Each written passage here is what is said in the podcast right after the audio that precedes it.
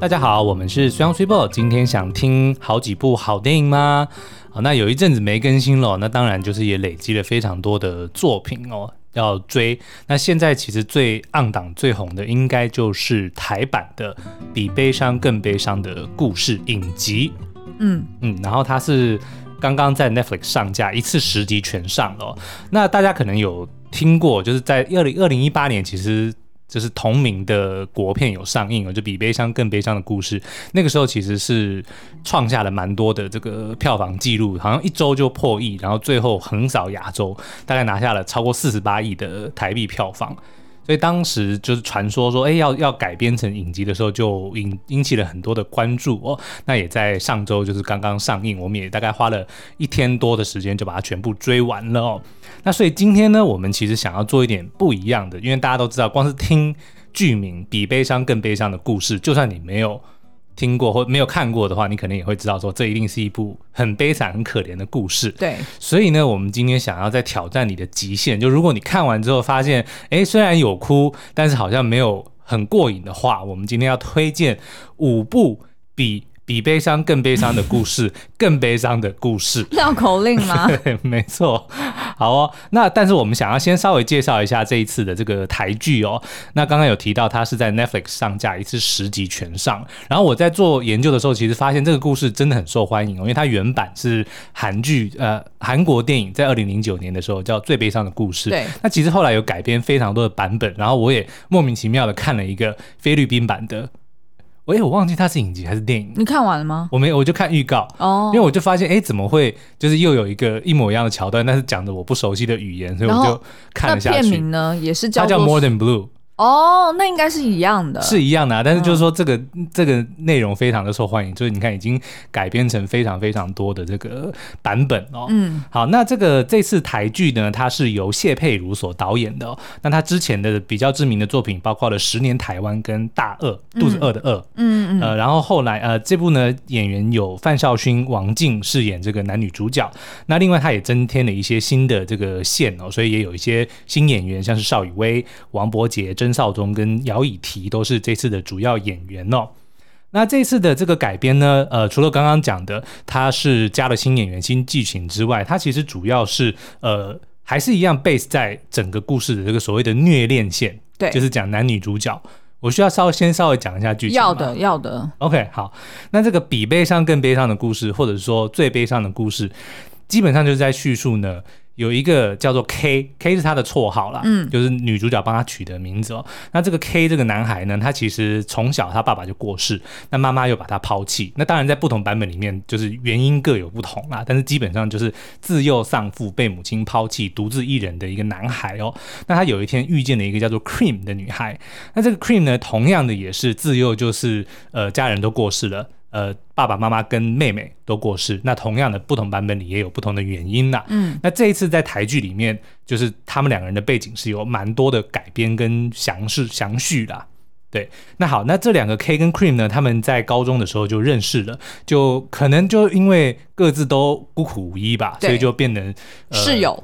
就先变成好朋友，嗯、然后进而同居，嗯、所以就发展出一个蛮妙的关系。就他们我觉得好像很多韩剧都很喜欢演有关同居的故事，同居之后发生感情的故事。是，然后他们就是同居期间呢都没有发展出男女感情哦，嗯、就是也没有上床，也没有干嘛，嗯、就是纯纯的爱。那可是呢，就也感觉得出来，他们彼此之间就是互相除了家人的感情之外，是有 romance 的，嗯、是有浪漫的情愫在，但是呢。就一直都没有进展。那后来我们才发现，没有进展的主因呢，其实是因为 K 他患有绝症。嗯，那应该全部的版本里面都是白血病，哦、都是血癌。OK，对，所以他自己知道说活不久，所以他就一直没有做进一步的这个。嗯追求啦，就是隐藏自己的心意，这样就只是像一个家人一样守护着 Cream 哦。那可是当后来他这个长大之后，他成为了一个音乐制作人，那 Cream 呢就成为了一个作词家，就专门帮歌歌曲写词的人哦。那有一天就是 K 发现自己的病情恶化，他就剩下没多少时间，然后他知道 Cream。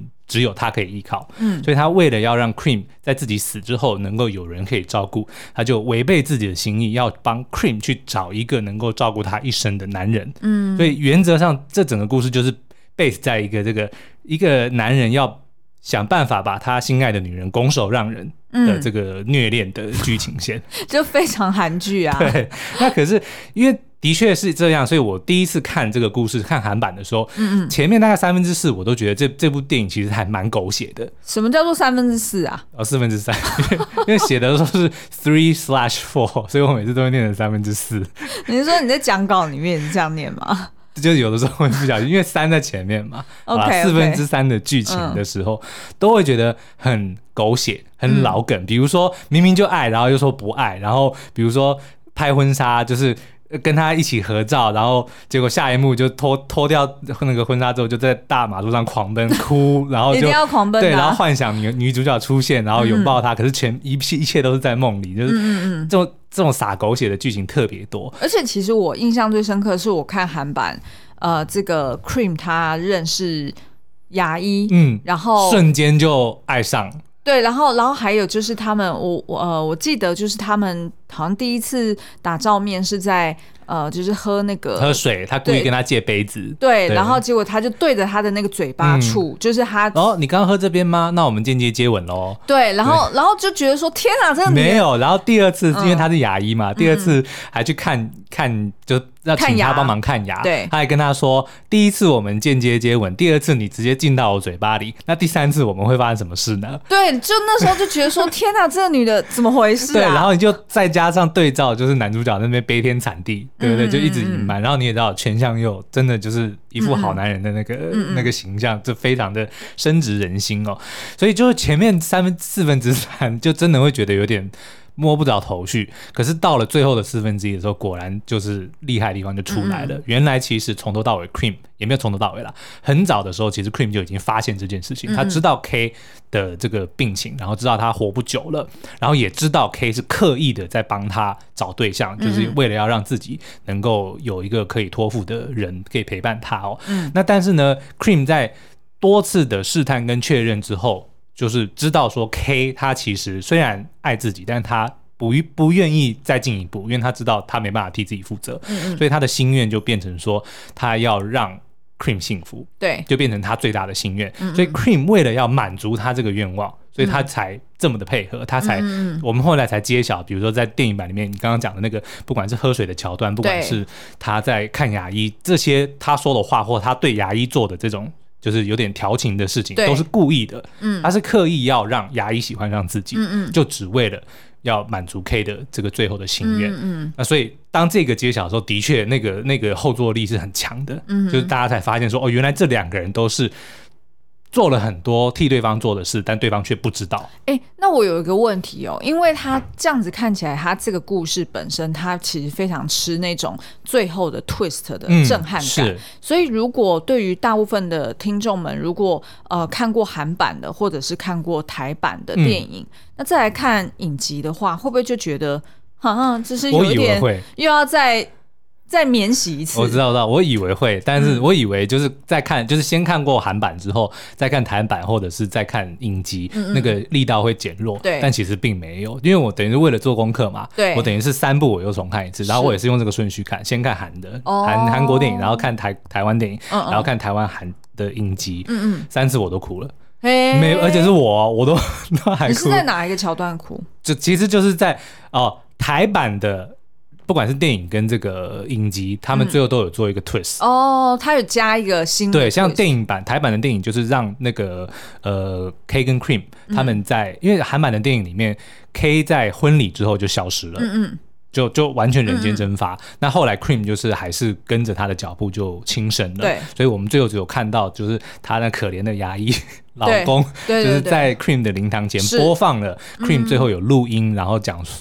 那一段其实很感人，OK，所以就讲说我去找你了，嗯、然后你见到我，你不要不要生气，不要凶我，不要生气之类的，嗯、就那段真的还蛮感人的。嗯、那可是台版就是那不是白忙一场吗？每次想到这个都会这样觉得。对，但是我觉得这个就是是有一点矛盾啦，对啊，你知道吗？矛盾啊、对，可是我觉得可能为了戏剧效果，就的确是还蛮 work，、嗯、还蛮 work 的。嗯嗯嗯、好，那到了台版的时候，可能是觉得男主角实在是太可怜了，所以就有安排他们在这个 K 消失之后，Cream 有找到他，所以他们在最后 K 的人生最后的一小段时间，他们有相处，然后最后两个人是、嗯、K 是在 Cream 的怀里死掉的，OK，对，肩膀上死掉的吧，对，然后就是 Cream 当然最后还是跟着他走，但是就是有让 K 能够。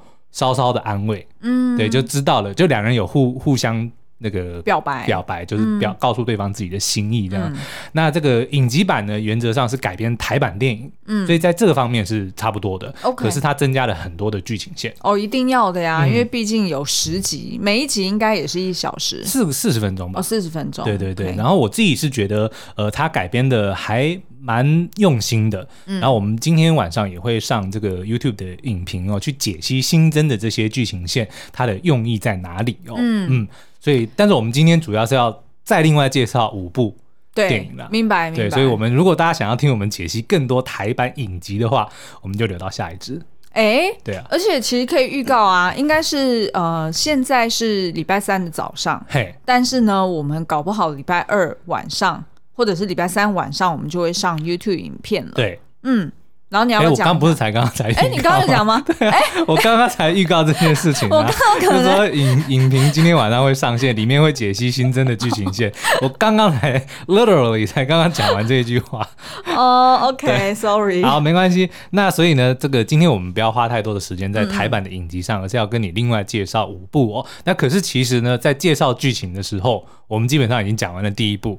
就是比、oh, 比悲伤更悲伤的故事，更悲伤的故事。第一部就是原版的最悲伤的故事。对，因为我觉得原版的应该还算是最悲伤的吧。就如果你硬要把三个版本拿出来比的话，你知道吗？因为我我认为哦，改编的时候他就是去。补足了，就编导当然会认为说有些地方应该要稍微修改，或者说要补足一些他们觉得原版没有交代清楚的地方，嗯、像比如说结局就是这样。可是老实说，虽然台版的电影的结局也很感人，就最后让 K 死在 K 的呃 Cream 的这个肩膀上、嗯、那一段是感人。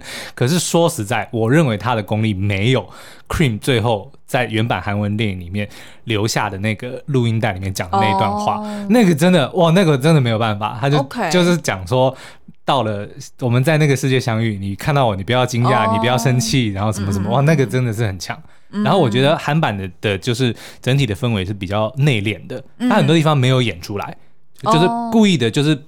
呃，怎么讲，他就是就很内敛，很 subtle 哦，oh. 对，所以你反而更能够感受到那种不说。的，可是我觉得那个就是你你个人很吃这个口味，因为你本来对你来说，你的浪漫就是不说。不说 不说，然后默默的，就是你不知道的事，我帮你做的，然后你不知道的事，所以你才会这么喜欢那个呃，明天我要和昨天你约会嘛？呃，对。对，但是因为我本人不是吃这一套. 就是我最讨厌的就是不说。然后所以呢，所以呢，我其实本来在看这个呃台剧要上，然后还有就是当初国片上的时候，嗯、其实我不是那么看好哦，因为我本来就知道我有看过韩版嘛，所以我本来就知道韩版的故事，然后那时候就已经觉得说。那那时代的浪漫，嗯、这时候还2009年对，然后这时候还会 work 吗？但是就像我刚刚讲的，其实台版尤其是影集，它加了很多的剧情线，它其实是利用别的剧情线去来呼应主轴。这个就是你刚刚所谓的不说这件事情，不说，因为在原版的韩韩本韩文的电影里面，它就是不说嘛，从头到尾两个人最后都没有互相告白，对，就彼此知道但都没有讲。嗯嗯，那这次影集其实是该讲的都讲了。来透过不同的人来讲，oh. 然后最后也都就是他强调和解跟这个嗯嗯嗯真相这件事情，其实我觉得讲的还还蛮不错。就是这个故事，oh. 因为在那个原本的电影里面呢、啊，他是用回忆的故事，是由他们那个共同的友人去讲这段事情，所以听的人当然是觉得很感动，但是就好像是在听，比如说《梁山伯与祝英台》哦，朱丽叶跟。罗密欧的故事就是、嗯、哦，感人感人，可是是一个故事，就是好像是一个传奇，对，就是一个有距离感的东西。是，但是在这个影集版里面，因为他就透过了不同的人去挖掘这段往事，然后看到这些人是怎么被这个 K 跟 Cream 的故事给影响到他们自己，所以当他们面对自己的问题的时候，是怎么样的去呃去做出一些改变，或是被影响到。哦，哎，那我觉得这真的是一个很好的呃 IP 的这个。Maximization 的一个过程，嗯、等于是说他当初的 big idea 是不说的浪漫，对，但是他一直不断的经由台版的不同版本去改编之后，嗯、他把这个不说的浪漫再去把它 amplify 变成说，呃，你不说很浪漫，但说出来才重要，对，就是对对对对对，我觉得哎，这就很像那个天桥上的魔术师。呃，他当初在改编从原著改编成这个影集的时候，他也是从原本的消失回忆这件事情 amplify，、嗯、然后变成是消失才是真正的存在。我觉得 maybe 这被我们找到一个改编的一个。成功密码是，而且你就会去思考说，好，不说的确很凄美、很浪漫，对，对不对？嗯、但是其实于事无补，它并没有解决任何的问题，啊、反而造成了更多的问题。对啊，对不对？说出来，那个牙医真的很衰，真的很可怜，是啊，对不对？那可是如果当你说出来的时候，嗯，就虽然没有这么美，因为最后就是破坏了说，哦，我为你做你不知道的这个浪漫，嗯嗯，可是其实才是真正。你看，像台版的电影，最后 K 是知道 Queen 的心意死去的，那不是才。对他来说，其实是更安慰的，然后更感动啊。对，然后他，嗯、然后他选择隐瞒的是什么？他知道了 Cream 爱他，但他不知道 Cream 跟着他走，嗯、所以对 K 来说，其实是最圆满的结局。是啊，对不对？因为在他的的心目中，他是认知是 Cream 会好好的活下去，是但是 Cream。爱我，他知道我追他做事，嗯、这个对 K 是最好的结局。嗯，我自己是这样觉、嗯、觉得啦。好、哦，然后在台版的影集里面，又对其他人的结局也做了改编，我觉得就是对每个人来说都是最好的。嗯嗯，好、哦，好，那再来第二部比比悲伤更悲伤的故事，更悲伤的故事是什么呢？就是海边的曼彻斯特、嗯、，Manchester by the Sea。而且最近，哎，我不太确定他是不是就是刚从呃刚上那个 Netflix。因为我就是自己在逛的时候发现，哎、哦，它怎么出现在那个新上架区？哦，OK。但是呢，它就算再怎么新上架，我都不敢再打开它第二遍，真的是太痛苦的一部片。好，那这一部呢是二零一六年的作品哦，是由这个 Kenneth Lonergan 所导演的。那他之前的另外的知名的作品是《纽约黑帮》。嗯，那演员的阵容呢非常坚强。嗯，这个单纲男女主角的分别是 Casey Affleck 对，跟这个 Michelle Williams。那 Casey Affleck 呢，当然最近因为有一些丑闻的关系，就比较呃稍微的销声匿迹了。嗯嗯，但是他的这个演艺生涯其实成就是非常了不起，他得过奥斯卡影帝，就是这一部电影。对。然后呢，他是这个 Ben Affleck 的呃亲弟弟哦，然后也曾经演过像《瞒天过海》啊、《星际效应》等等的。嗯嗯。那 Michelle Williams 就更不用讲了，是真的是目前算是一线里面，我认为不管在演技、外貌、歌声都是一流的。对，说到歌声，他在大娱乐家里面让我们哦，惊为天人。Tight Rope 那首歌，哇，真的是唱的太好了。对，而且他还很会跳舞。然后就觉得说他根本就不是演员吧？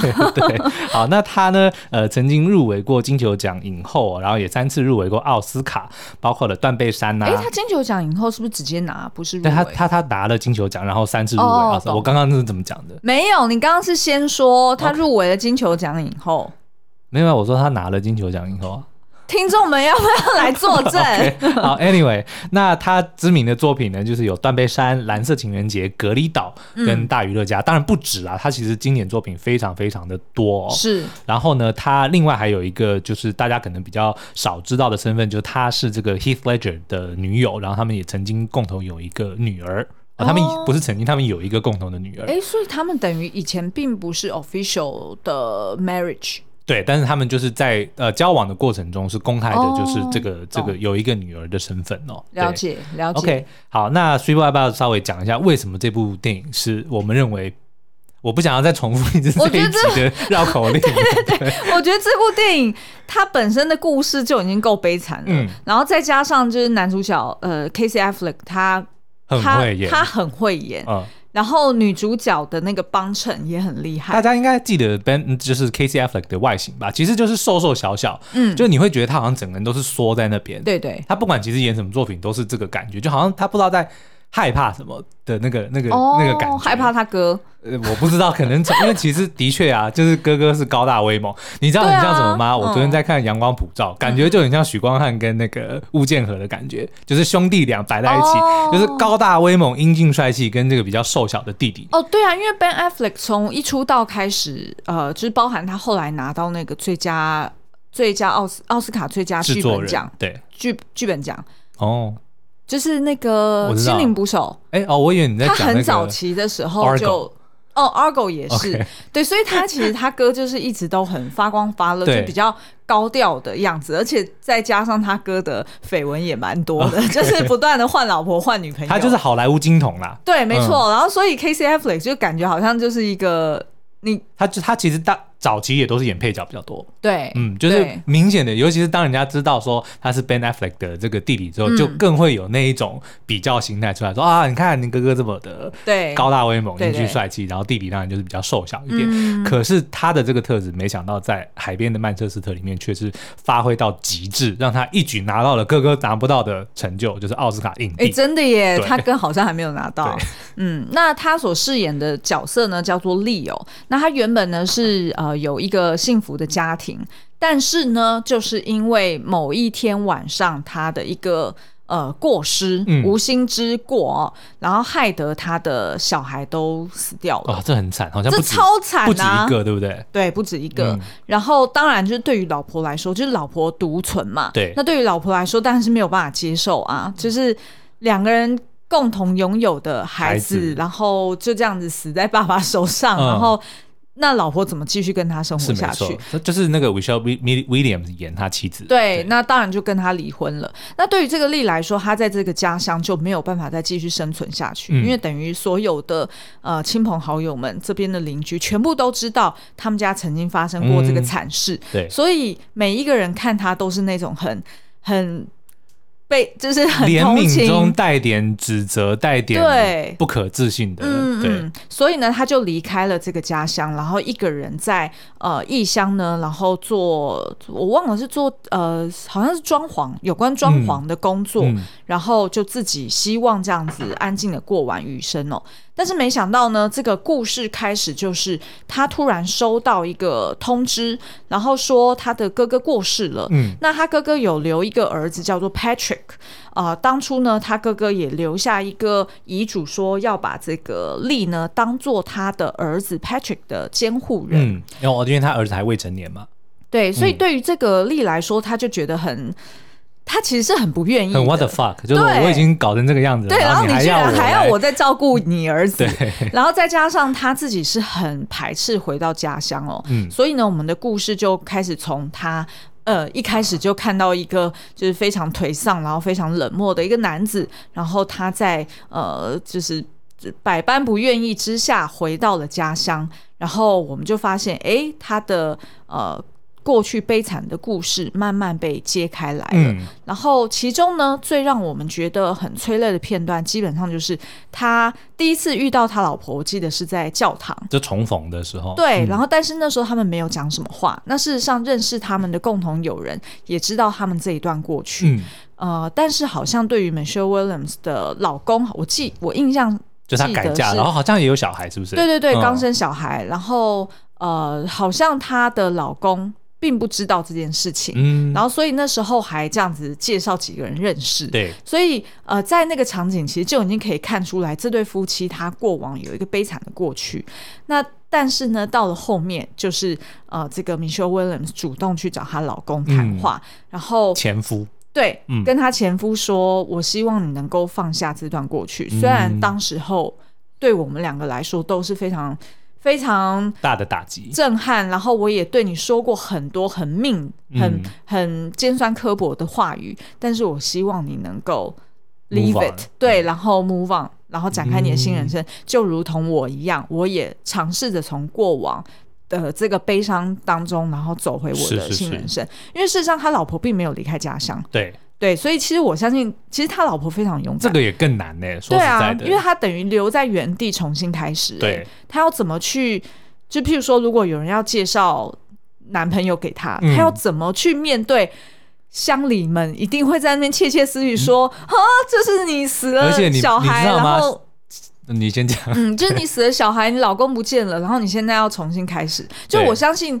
如果今天有拍一个外传故事，嗯，是讲 Michelle Williams 怎么去 pick up 她的生活，哦、然后重新开始，然后甚至是能够很大方、很自在的面对她的这个过往，然后跟她老公还有拥有了一个新的孩子，哦、我觉得这段应该会很励志吧，而且。而且应该催泪程度也是很强。对，而且会跟她老公形成一个对比，嗯、因为你这边你应该就可以看出来男，我不知道，我现在没有要站男女哦，但是我的意思就是说，会不会其实在一对夫妻当中，他们遇到这种事情的时候。嗯男性可能真的是比较，大部分都选择自己就是吞下这样，对，然后倾向逃离。哦。其实好像几乎影剧里面我们看到这种失能家庭里面男性的角色，大部分都是这样。而且即便如果你看昨天看《阳光普照》也是一样，啊，哦，是啊，是啊，是啊。而且我要讲的是，即便当初如果犯错的不是他，嗯，而是他老婆，嗯，很有可能也还是老公离开哦。然后女性比较倾向，或者是女性比较习惯。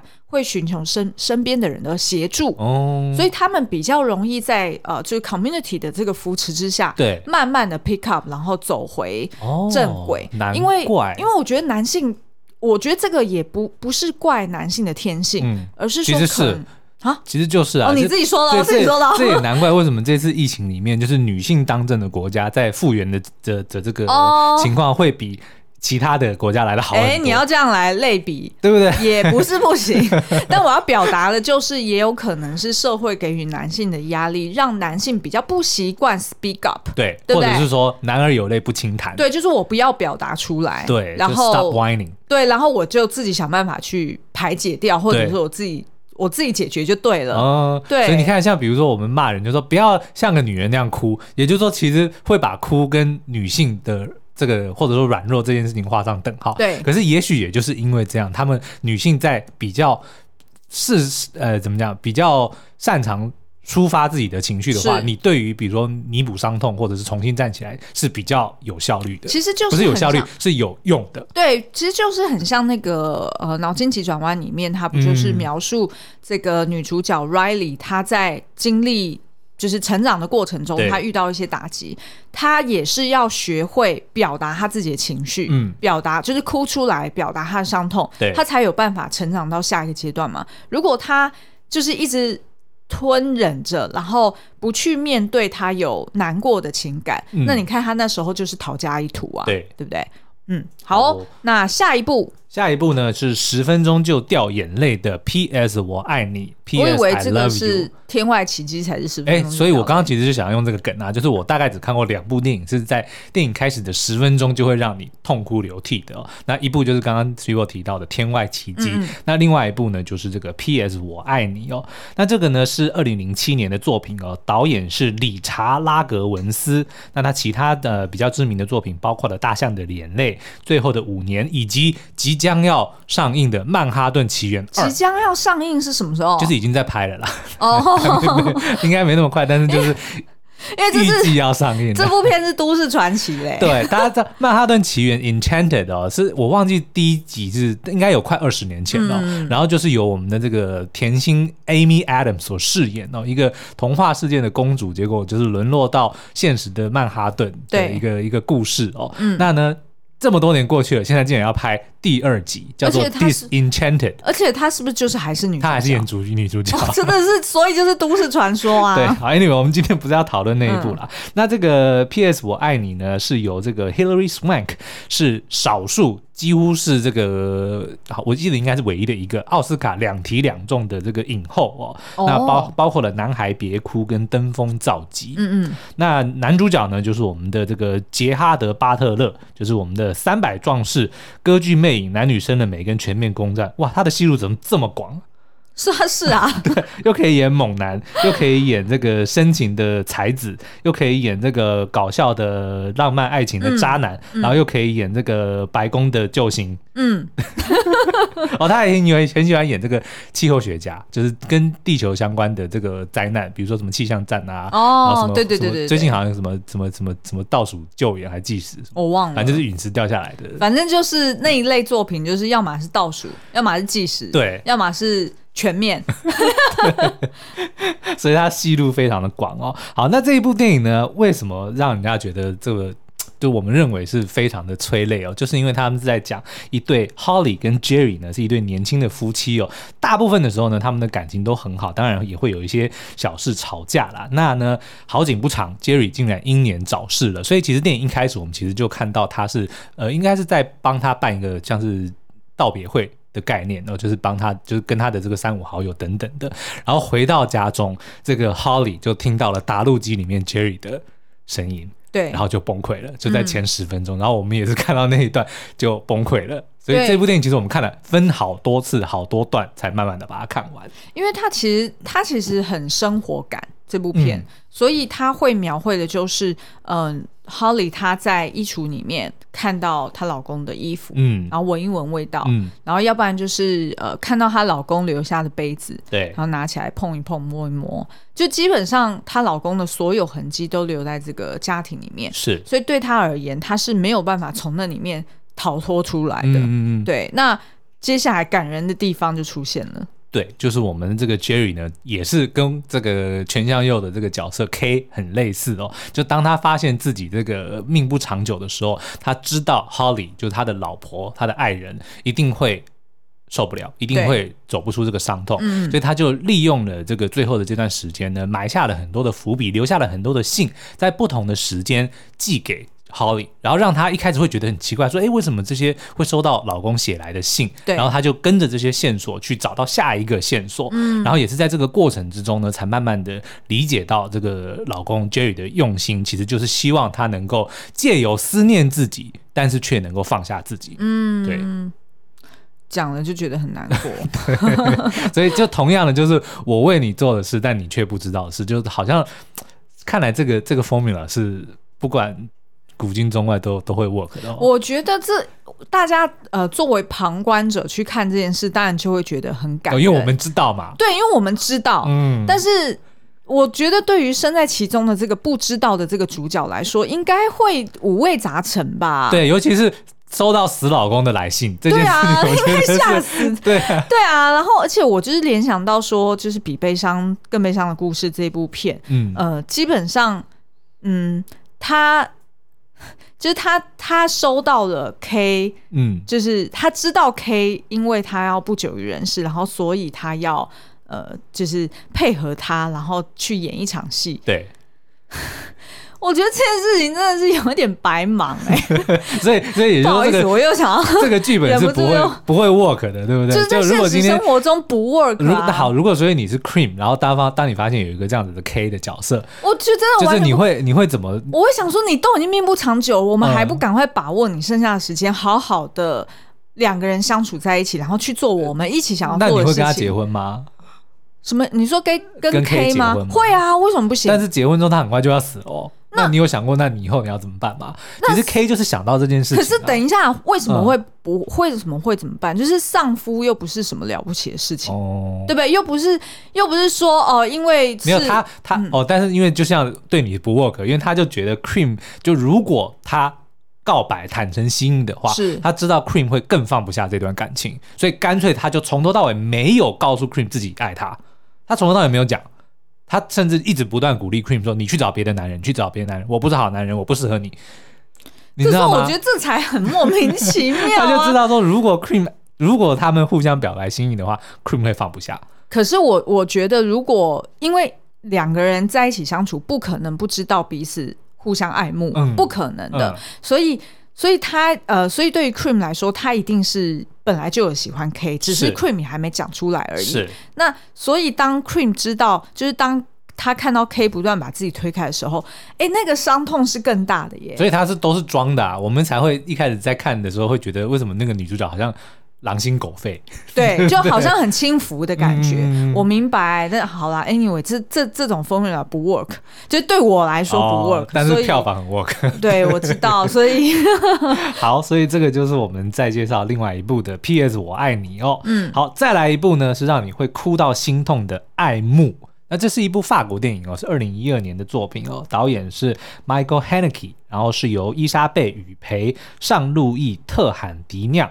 跟艾纽曼利娃所主演的，而且呢，这部片还是张艾嘉导演官方认证他个人最爱的一部电影哦。OK，好，嗯、那这一部片呢，当然跟其他电影最不相同的地方，就是他的这个男女主角呢，并不是年轻力壮的俊男美女，而是呃一对老夫妻。对，嗯，然后呢，他们是呃，乔乔治跟安妮呢，他们是一对退休的音乐教授夫妻哦，他们一直都很深爱彼此，也过了大半生幸福美满的人生。嗯，那可是呢，原本这个非常优雅美丽的安妮，因为她是一位音乐音乐教授嘛，那某一天却突然出现了一些失智的症状，然后每况愈下，所以就让他们恩爱的婚姻生活开始出现改变，取而代之的呢是安妮渐渐的渐渐的失能，以及乔治的心力交瘁。对，所以这部电影呢。其实真的很残忍，嗯，就是你会不忍心再继续看下去。然后他的不忍心并不是那种，呃哦，他们要那个什么，就像 K 跟 Cream 那样子，他不知道这件事，或者说怎么他怎么这么这么伟大之类的，并不是，而是那个残酷感，就是你会看到，比如说女主角原本很相爱的两人，有一天女主角突然瞪着老公，然后不讲话，嗯，然后认不出他是谁，然后或者是失禁。或者是要帮他洗澡，就是很现实的、很现实、非常残酷的的的现实的的一些画面会出现哦。然后呢，就是非常的写实，让你难会感到难以喘息。我觉得今天的听众们应该。应该全部都没有一个人会来看这部片，爱慕吗？其实说实在，我也不会再想要再看一次，真的太残酷了。但是呢，它真的就是一部比比悲伤更悲伤的故事，更悲伤的故事啊！但是我必须说，今天这部片应该是我们介绍片单里面最真实的吧？应该是，反而是最有机会发生在我们身上。其实你不觉得我们两个吗？我觉得应该是。会发生在很多现实的人生活上。对啊，对不对？因为现在失智失智症的比例越来越高了。对，然后年龄就是大家的这个平均年龄也变得比较长了。对啊，就是你会步入老年，然后但是却会出现一些身体状况的这个机会，其实是变高的，比例也会变高。然后现实就会反过回来考验两个人已经很坚实的感情基础。嗯。所以呢，与其说这部电影告诉我们如何呃。浪漫，什么叫做浪漫？嗯，我觉得它最重要的是告诉我们要保持健康，因为你如果没有健康，说实在，你什么都没有。是的，对不对？而且，就算不管你有多爱，如果当你的另外一半就是像电影里面变成这样，就是你需要花很多的精力去照顾他的起居的时候，其实我觉得真的是会非常的消磨这个灵魂的。嗯，嗯好哦，好哦，那再来就是有点想要投资长照机构。我跟你讲，我会很赚，搞不好我会比今天还赚。对啊，我觉得好像我们应该要来研究一下。OK，好，那再来就要进入今天最后一部比比悲伤更悲伤的故事，更悲伤的故事就是七号房的礼物。那这一部呢，我们认为，如果你看了你不哭的话，你就不是人。干嘛骂人？你如果不哭才不是啦！好，那这个七号房的礼物呢，《Miracle in Cell Number Seven》是一部二零一三年的作品哦。导演呢是李焕庆，曾经导过《那小子真帅》跟《非常妇女档》。演员呢，嚯、哦，又是全部坚实力非常坚强的卡司。男主角就是我们的柳成龙，他的这个戏路呢也是广到不行，哦、真的三部作品都很不一样。我随便念给你听。嗯《师战朝鲜》，他里面演那个大臣，我整个就是傻眼的，嗯、没想到他可以演的这么好。然后呢，机不可失，演那个卖炸鸡的警察。嗯，然后再来《念力》这部，其实我们当初其实想要聊的，对，就是在 Netflix 上面的一部电影哦，就讲说一个呃，本来也是一事无成的老爸，突然有一天获得了超能力，嗯，然后。非常好笑，但是也有很多生意可以。而且如果如果把它用另外一个角度来看，其实它很像是一个寓言故事哦，你不觉得吗？就是其实你不需要真正的超能力，啊、你也可以做到超能力做到的事情。是啊，是啊，是啊。嗯，OK，好。那女主角呢是这个，因为她是有一点倒叙法哦，嗯、所以长大后的女主角是由我们的朴信惠所饰演的。那她知名的作品包括了《皮诺丘》、《阿尔罕布拉宫的回忆》、嗯、薛西佛斯的神话。他的作品怎么都那么绕口，还有生命线索。嗯、那这个小的时候的女主角哇，这个。演神演技神童哦，是我们的葛萧元，他二零零六年出生，所以今年才十五岁。嗯，那其实他作品并不算多，最近一部可能大家比较知道的，应该是《明明会说话》里面的那个小刺猬的配音。哦，真的不知道。OK，就他真的不知道。他后面作品就变得比较少了，应该是在忙学业啦。哦，好，OK。那这部电影为什么要讲他不哭不是人呢？嗯，就是他的故事是叙述哦，男主角李永久呢，他是一个呃智力障碍的男子哦，但他却有。有一个女儿叫做思妍，跟她相严思，哎，人每次都是这样子，就要颠倒过来，倒装句念法，严丝哦。那这个李永久有一次呢，因为意外让他被误以为是杀人犯而入狱哦。然后因为死者呢是这个警察厅长的女儿哦，所以呢，当然可想而知，他几乎在没有。为自己辨别辩白的情况之下，就很快的就入狱服刑，然后就要被判了死刑哦。嗯、那但是呢，在监狱中，他因缘际会认识了这个跟同事同囚室的犯人们，变成了好朋友。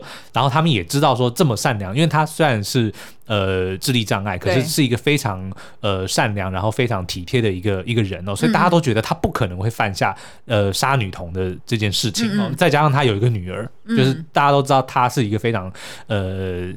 疼爱女儿的爸爸，慈父就尽一切的力力量，嗯、就虽然没有给他 everything but plenty，嗯，就已经哦，其实他是给了 everything 哎、欸，真的，OK，哦，好，反正就是一个不可能会犯下杀女童的这个慈父啦，嗯、所以他们这些人想办法去呃，要帮他呃，不管是帮他想要洗刷冤屈，或者是想办法偷渡他女儿到这个监狱监狱里面去给他爸爸就是。帮两人重逢，嗯，就就都飞了费了非常多的心力哦。而且我我觉得，光是大家听到这个故事架构，应该就会觉得，哇，这这简直不可能不哭啊！就是父女重逢，然后 你知道最催泪冤狱，对，然后是最后，因为他常常会跟女儿玩那个，就是女儿会跟他玩捉迷藏，就是说呃一二三，爸爸，然后就不见了，嗯嗯然后就说爸爸出来回来这样，然后最后就当爸爸，因为还是没有来得及翻案哦，对就被判了死刑，然后他们在拖去。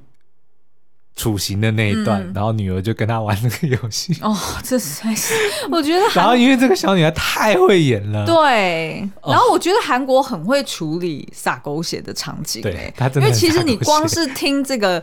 剧情你就会觉得说，哦，又来了。但是当你看到的时候，你就是会哭。然后也因为李永久他是智智能障碍，其实他很多的时候都不太能够明白现在到底发生什么情况。嗯嗯，直到他要被判死刑的那个当下，他突然知道说自己再也看不到女儿。哇，那个李成龙实在太会演，然后马上就在道歉，然后就那边说哦，我错了，我再也不会。就他其实之前在被关的时候，他完全不知道发生什么事情，他也不知道自己。以后会再看到。他不知道严重性，对，他不知道死刑是什么东西，嗯嗯，对，他甚至可能不太知道死亡是什么东西。但当他知道他再也看不到女儿的时候，哇，那个真的哦，我讲到自己都觉得有点对啊，没办法再继续讲下去。嗯、好哦，所以以上就是我们推荐的五部，哎，有五部吗？有五部了哦，五部 比比悲伤更悲伤的故事，更悲伤的故事哦。那我们就倒数一下，呃，就是再重整一次哦。好，就是有原版的韩国电影《最悲伤的故事》，嗯、然后有海边的曼彻斯特，然后有 P.S. 我爱你，然后有爱慕，最后就是七号房的礼物。好哦，嗯、你自己有觉得哪一个是最凄惨的吗？我觉得应该还是凄惨哦。嗯，就是那种悲伤程度最高点。哦，我觉得是七号房的礼物。哦，亲、嗯、子情还是胜过一切。对，我觉得亲子情真的是。哦，对啊。好吧，OK。好了，那我们今天这个。比悲伤更悲伤的故事的影集解析也会在 YouTube 上线哦，然后我们也非常推荐大家在 Netflix 上面可以去追这一部好剧。那如果你想要听我们聊更多这个影集，或者说刚刚提到的其他作品的话，欢迎在 Apple Podcast 底下五星留言跟我们说。好哦，那今天节目就到这边，我们下次再见，拜拜，拜拜。